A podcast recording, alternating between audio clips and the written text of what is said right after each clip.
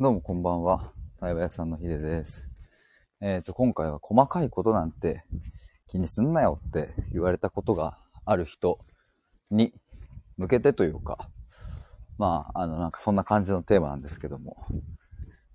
これ何かっていうとですね、去年の7月ぐらいに僕が書いた、えっ、と、記事があるんですけど、あの、それをですね、ちょそ、そこが元になっています。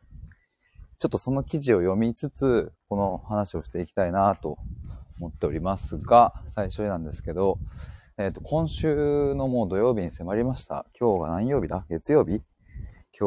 は、今日全然月曜日じゃない。今日水曜日か。水曜日なので、えっ、と、あと木、金、土、1、2、3、明日、明後日、しあさってですね。えっ、と、滑り込みの参加も大歓迎ですので、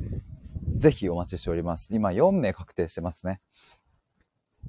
えっ、と、はい。なので、ぜひお待ちしております。ミシェルさんとの対話会です。で、あとはちょっと最近 YouTube の方をちょこちょこ上げておりまして、今月も十数本ぐらい上げてますので、よかったら僕のチャンネル覗いてみてください。あ、ポンコチさんこんばんは、どうも。いつもありがとうございます。あの、Twitter でもありがとうございます。と、紹介してくださって。今回ですね、細かいことなんて気にすんなよって、あの、言われたことがある人、まあ、え、みたいな感じで、あ、ポンコツさん、タイトルに惹かれ、惹かれましたと、惹かれきましたと、髪乾かしてるので、リスナーで参加します。ありがとうございます。僕の今充電が7%ということで、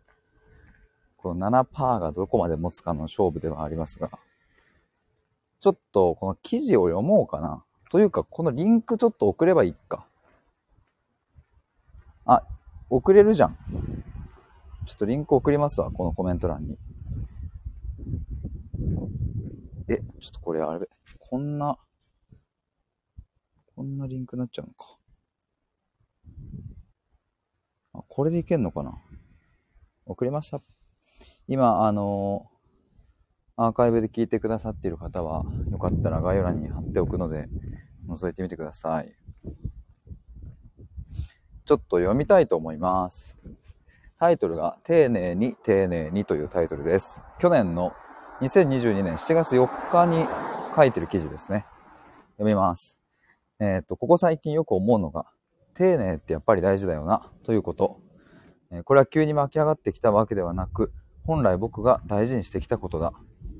学生時代から社会人になっても思い返してみたら丁寧に取り組むということが当たり前だったように思う。だけど同時にこんなことも周りから言われてきた。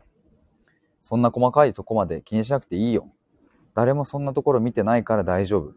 そこまでやっても意味ないと思うよ。こういう類の言葉をかけられるたびに、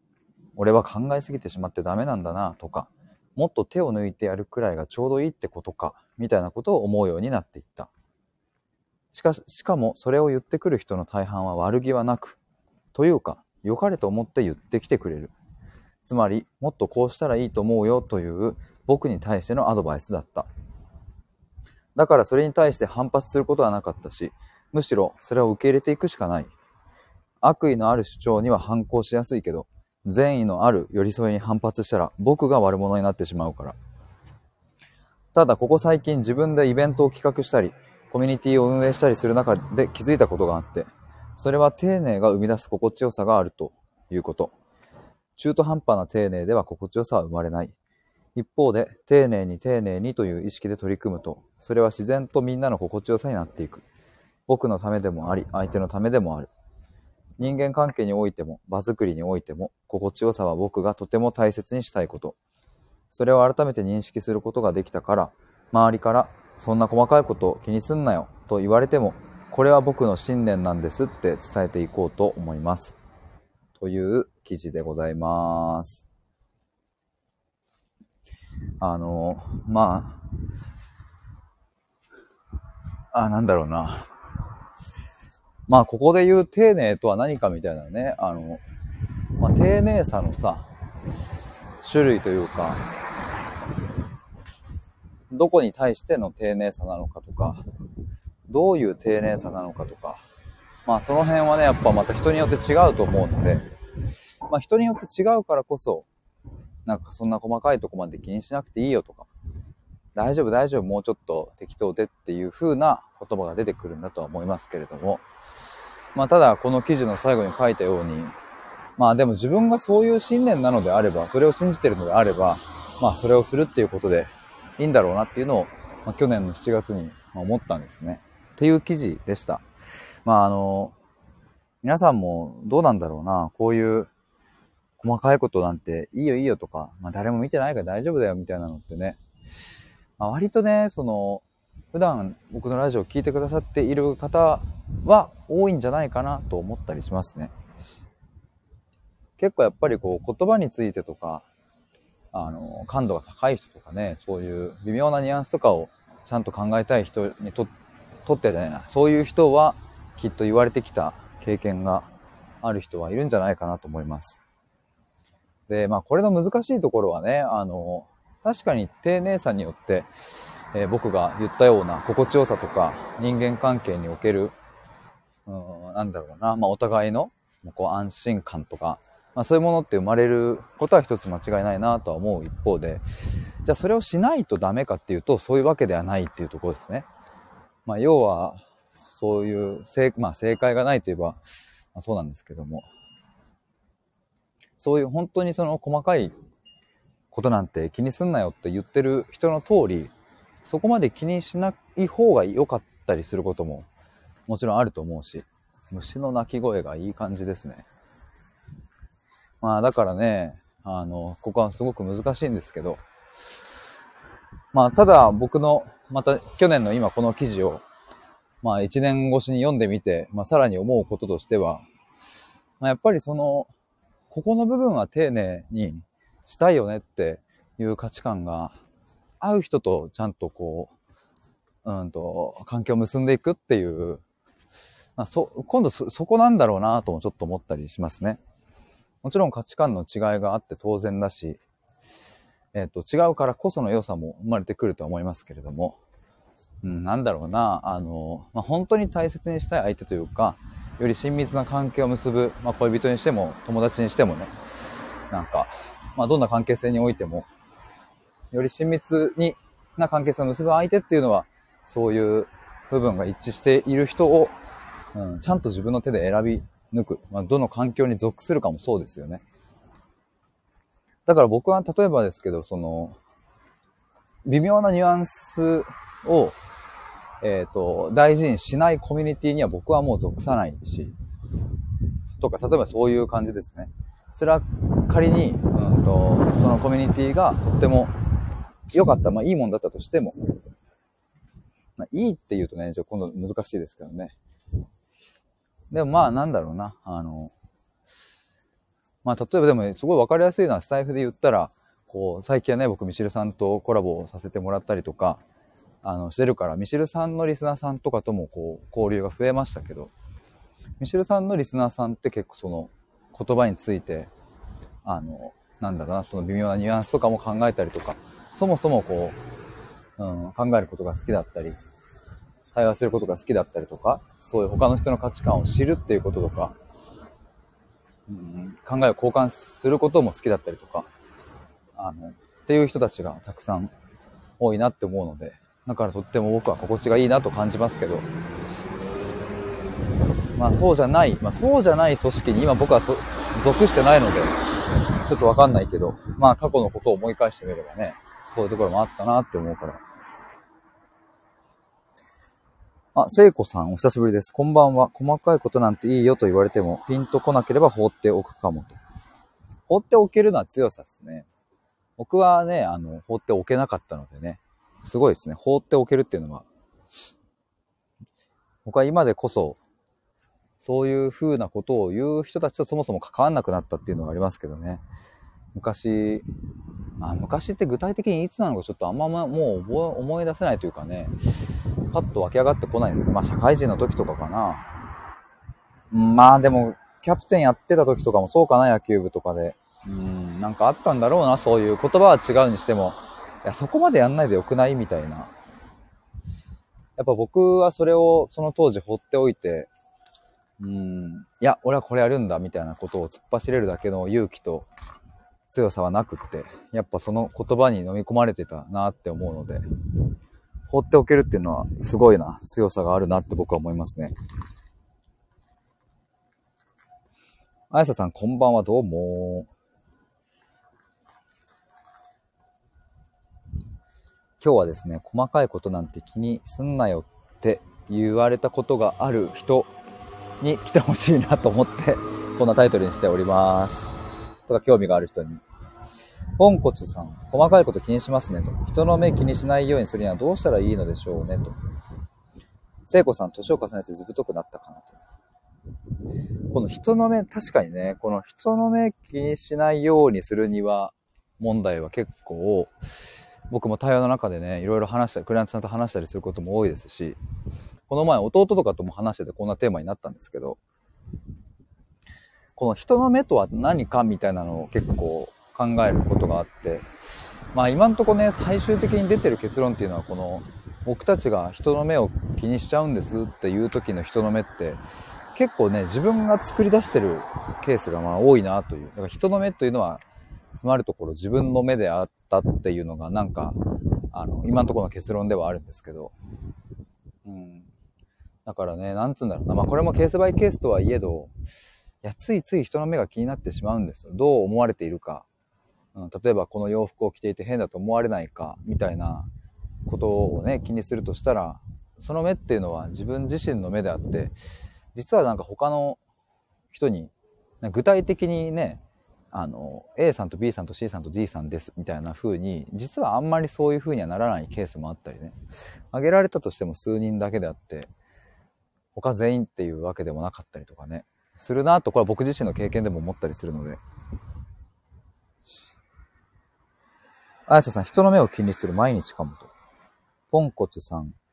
えー、自分が作り出す興味深い。結構でもこれはね、あると思いますね。人の目は自分の目であるっていう。だから、そうだね。人の目なんてもう気にしないみたいな感じで、もう私は自分で生きていくんだみたいなことを決意したとしても結局ね自分の目が残っているとどんだけその蓋をしようともやっぱりこう盛り返してくるのでだからなぜ自分はそこが気になってしまうのかっていうところをうん考えていくといいかなと思うんですけど例えばなんかポンコツさんだとど、ど、具体的になんかこういう時に人の目が気になるとかってありますか？なんかもしあったら、他の方もあればちょっと教えてほしいな。わ、充電4%しかねえじゃねえか。さあ、どこまでいけるか。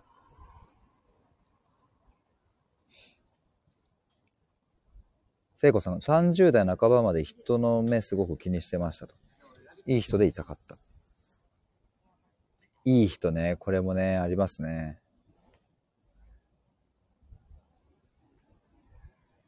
うん。人の目。これ、今度ちょっとこの人の目をテーマになんかちょっと配信してもいいかもな。これいつだっけな？去年か一昨年か忘れちゃったんですけど、毎週水曜日の夜9時に、ちょうどこの時間か。なんかみんなで一緒に考えようっていうライブ配信を定期的にやってたことがあって、なんかテーマを決めて、まあ、例えば自己肯定感について考えようみたいな。で、参加してくださった人たちのコメントを僕が聞いて質問してみたいなことを、去年ね、何回やったんだろうな。ちょっとあんまり覚えてないんですけど、定期ライブで、なんか何曜日の、あ、水曜日の夜9時からやりますみたいなことやってたんですけど、ちょっとそれ復活させてみるのも面白いかもな。まあ、定定期っていう形じゃないかもしれないけど、みんなで一緒に考えようみたいな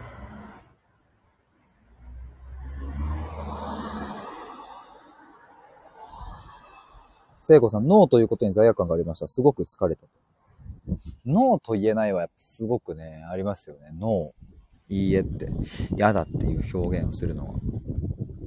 ポンコチュさん、人の目、その収録興味深いって。うん、ちょっとこれなんかみんなで考えるのも面白そうですね。人の目を気にするのはなぜかっていうことと、そもそも人の目とは何かっていう。確かに人の目を気にしてる時の自分っていうのは、例えば街中歩いてても、あ、あの人にこう思われてるかなとか、思ったりとか、会社の中で、あ、田中さんにこうやって思われてないかなとか、鈴木さんにこういうふうに思われちゃってるかなとかって確かにその、具体的にこう自分以外の他者っていうのはあるんですけど、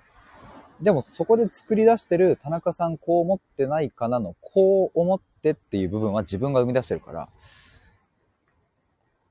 だから自分の目だったりもするんですよね、それは。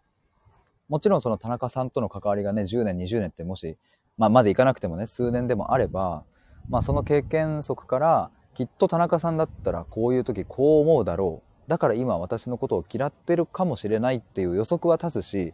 まあ、確かにその予測も、あの、間違ってないかもしんない。合ってるかもしんないんだけど、ただ合ってないかもしんないし、意外と合ってないこともやっぱあるのでね。逆にね、皆さんもなんかその、友達とかに、なんか、1ヶ月前のあの時にさ、みたいな、こういう言い方しちゃってごめんねとかって急に言われて、え、な、なんだっけその話みたいな。いや、なんか俺、あれこういうのあったじゃんみたいな。ああ、あれねみたいな。いや、全然気にしてなかったんだけど、あ、なんか謝、謝っ、あ謝ってくれたみたいな。1回2回あるんじゃないですかね。なんかそういう、自分は全く気にしてないのに、相手がめちゃくちゃ気にしてて謝って来られたみたいな。全然忘れてたんだけど、みたいな。でも相手からするとその1ヶ月間は、ね、なんかすごい、うわ間違っちゃったかな、どうしようかな、みたいな悩んでいた1ヶ月間であってね。とかって思うと、本当人ってね、なんか、自分の想像と真逆なことを思ってたりするからね。ポンコツさん、人の目は自分の目、点々って分かるようで分からない。ここでちょっとね、整理して話したいですね、あとね。あやささん、自分がやりたい、行きたいということさえもなかなか言い出せない。いやー、これめっちゃわかるな。めちゃくちゃわかりますよ。聖子さん、人って誰だろう？そう言われると具体的にわからないかもと。自分の目って言われると納得と。そうなんですよね。人って誰ですかっていう問いを立ててみると、意外と出てこないんですよね。人の人の目がめっちゃ気になるんですって。その人って誰なんでしょうねっていう。まあ確かに最初は、いや、親がとか、友達がとかっていう風に言葉になるんだけど、なんか人数にしてみると2人とか3人みたいな。え、じゃあその3人の目だけを気にして、その日頃の行動が全部制約されちゃってるってことなのかっていう風になってくると、あれあれみたいな。その3人のために生きちゃってるのか、みたいな気づきがあったりね。だし、やっぱ、そもそも誰も出てこないっていうケースもあるしね。ウイチさん、こんばんは。初コメですと。えー、ありがとうございます。えー、人の目は自分の幻想だと思っていますと。聞いてみないとわからないものだと思います。いや、まさにそうですね。そう、だから結構ね、自分の幻想の中で生きてるっていうのは、すごいあるよなというのを、痛感しますね、僕自身もやっぱり。いかに、うん、自分が作った空想、幻想で生きてて、っていうね、なんか、まあこれもね、難しいのは、じゃあその自分が作った幻想や空想っていうのが、まあ全部外れてるかっていうと、そんなこともなかったりね。というか、その空想、幻想？幻想を作ってるのは、確かに自分ではあるんだけど、うん、相手でもあるというかね、例えばその、なんだろうな、親子関係、親からいろいろさ、ああだこうだ言われててさ、自分の話聞いてもらえなかったらさ、なんか相談しようと思った時に、まあどうせ親は何も聞いてくれないしなって自分でそういう、まあ、ある意味の幻想を作るわけですけど、その幻想って、あの、やっぱり親との関わりの中で生まれてきてるものだから、うん、自分だけが悪いなんてことはないしね。やっぱ関係性の中で作られていくものだからね。さっき言った田中さんどう思うかなみたいなのも、日頃田中さんがね、すごくこう、安心感のあるコミュニケーションをとってくれてて、めちゃめちゃ聞いてくれるタイプな人、上司だったら、田中さんどう思うかなとかっていうふうに気にせず言えてるかもしれないしね。田中さんこの前の件なんですけど、みたいな。だから、まあ自分の見方がダメだっていうふうに結論付けるのも早いし、その空想幻想はどうやって作られているかっていうのもちゃんと精査した方がいいなっていう。みーさんこんばんはどうも。ただいま充電が残り3%でございます。ういさん、家族の目は外すのめちゃ大変でした。あ、ということはでも外れたんですね。どうやって外れたんですか？ミサ3%笑う。急に落ちるかもしれないのでご了承ください、その時は。いや、でも2%か1%になったら終わりにしようかな。やっぱ、うん、僕過去に何回かあるんですよね。気づかずに落ちちゃったこと。せっかく盛り上がってたのに。だからちょっと、あの、バイバイだけします。1%ぐらいになったら。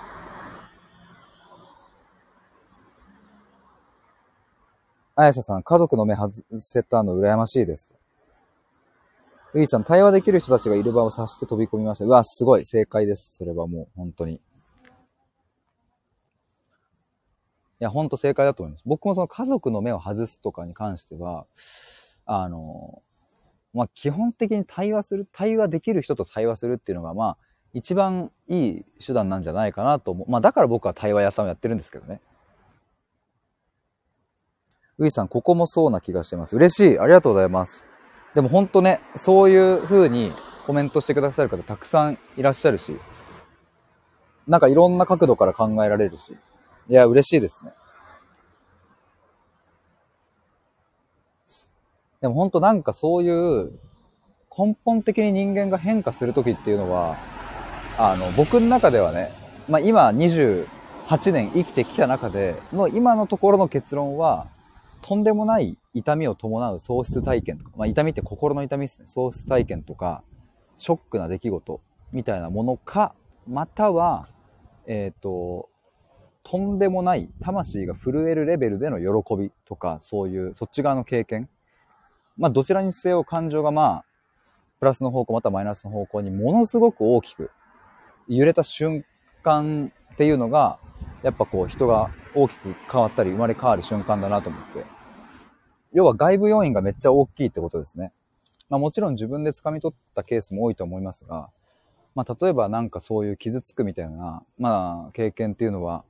自分でね、操作してやってくるものではないし、できる限りやってきてほしくはないしね。でもなんかそういうものだなと思うんですけど、でもただ、じゃあそのとんでもない喪失経験とか、魂が喜ぶ、触れるほどの喜びを感じる経験をじゃあなんか明日とか明後日とか、この1年以内にしたいってなっても、いや、そんな簡単にできないし、ましてやさっき言ったように、その痛みを伴う方の経験をなんか待つ人生なんて、そんなの嫌だし、傷つきたくないしね、痛くない方がいいじゃないですか、だからやっぱ、あ、僕の中では、あの、そう、三つ目の手段として、人が大きく変わる三つ目の手段として、やっぱ対話だなっていうのを置きたいというか、そこに僕なりのやっぱ信念があるんですよね。だから僕はその母親の死っていうのは、僕の中では喪失というか痛みを伴う経験だったんですけれども、まあある意味この20代の段階で経験できたっていうのは、まあ運が良かったなとは思って、本当にありがたい貴重な経験をさせてもらったなというか、これがね、あの、もちろん親が長生きすればさ、別に僕が40代、50代になってても親が生きてるなんてことは全然あるしね。だからすごくありがたい経験させてもらったなと思いつつ、まあ、そっち側を取りに行くっていうのでなかなかやっぱね、なんか、痛いし辛いからね、嫌だから。だから対話でそこを僕は切り開いていきたいなと思ってます。し、それをしております。ういさん、両方経験しましたと。めちゃめちゃ揺れました。なるほど。そっか、そういうのがあったから、親の目を外せたっていうのがあるんですね。あやささん、ヒデさんの話経験あります。なるほど。ちょっと皆さんのそういうのも聞きたいな。聖子さん、あまり会話がなかった父が大病してから、父の話をちゃんと聞こうと思いました。でもその前からちゃんと話を聞いておけばよかったと思います。なるほど、なるほど。やっぱそういう経験ありますよね、なんかね。みーさん、今死んでも悔いはないってくらいの喜びがこの間ありましたと。なるほど。ちょっとそれも、そういう話ちょっと皆さんから集めたいな。今度ライブで聞きたいな。ミさん、ただ変わった感じがしてないです。おそらくそういうので変わるっていうのって、あ、変わったなっていう感覚がなく変わっていく感じは僕はなんかするんじゃないかなと思うのと、あともう一つは、えっ、ー、と、じわじわ来るっていう感じなんじゃないかなというふうには思ってますね。まあその内容がわかんないのでね、なんとも言えないけど。1年とか2年とかかけてじっくり来ると思います。なんかもう、今日これがあって、明日、もうこの瞬間に変わった、明日から人生ハッピーみたいな、なんかそういう風に捉えてる時って実はそう思い込ませてるだけで逆にそういう時って何も変わってないっていう。うん。なんか皮肉にもそうだなっていうのはちょっと思うんですよね。逆にそう、なんかあんま変わった気がしてないっていう時の方が、なんかね、じわーっとこうなんか変わっていってるっていう。ミーさん、おーっていう。ウィさん、そんな魔法があればいいですね。そうそう。でも残念ながらね、そんな魔法がなかなかやっぱりないのでね。だからなんか、うん、じっくりじっくりなんだろうなと思って。だから僕も対話でね、その数ヶ月間かけてじっくりやっていくっていうのは、そういう意味もありますね。人によって半年とか、それ以上かけてじっくり対話していくので。で、僕もその半年の対話の中で全部変えようとか、全く思ってなくって、僕と過ごした対話をする期間、まあチャットでのやりとりもありますけど、その半年間なり、まあ3ヶ月なりっていうその時間がきっかけとなり、その後の人生の1年2年かけてじっくりじっくり変わっていくその起点とかね起爆剤というかきっかけになったらいいなというかまあもちろんその中で変化することもありますけどなんか僕はすぐに変わることを目標にしてないしそもそもか変わろうみたいなことも目標に掲げてない変えたいとも思ってないけどなんかそうじわじわ感ねこれもなんかちょっといい感じに言語化したいっすね。このじわじわ感ね。でもそうなんかもう一生もの対話にするぞっていうのが僕の中でのこう毎度のことですね。どの人と話す時にも。今日この瞬間、まあ、今日の90分が今日この瞬間からめちゃめちゃなんかもうぶち刺さってみたいな。まあもちろんそういうのもね、それはそれでまあ起こったりするし、それはそれでいいんだけど、そういうものっていうよりは、今日この90分話したものを、例えば1年後とか2年後とか、下手したら5年後とかにふっと思い出して、そういえばあの2000、あれは23年頃だったかなって。確かあれは夏、8月かな、9月かな。なんかでもそのぐらいの時に、なんか対話屋さんと話した、あれって、あ、こういうことだったのかもしれないみたいな、そこでパンって繋がるとかっていう、なんかそういう一生もの対話を僕は作りたいと思うし、まあ、それが僕の中での信念というかね、使命だなって自分で思ってるところなので。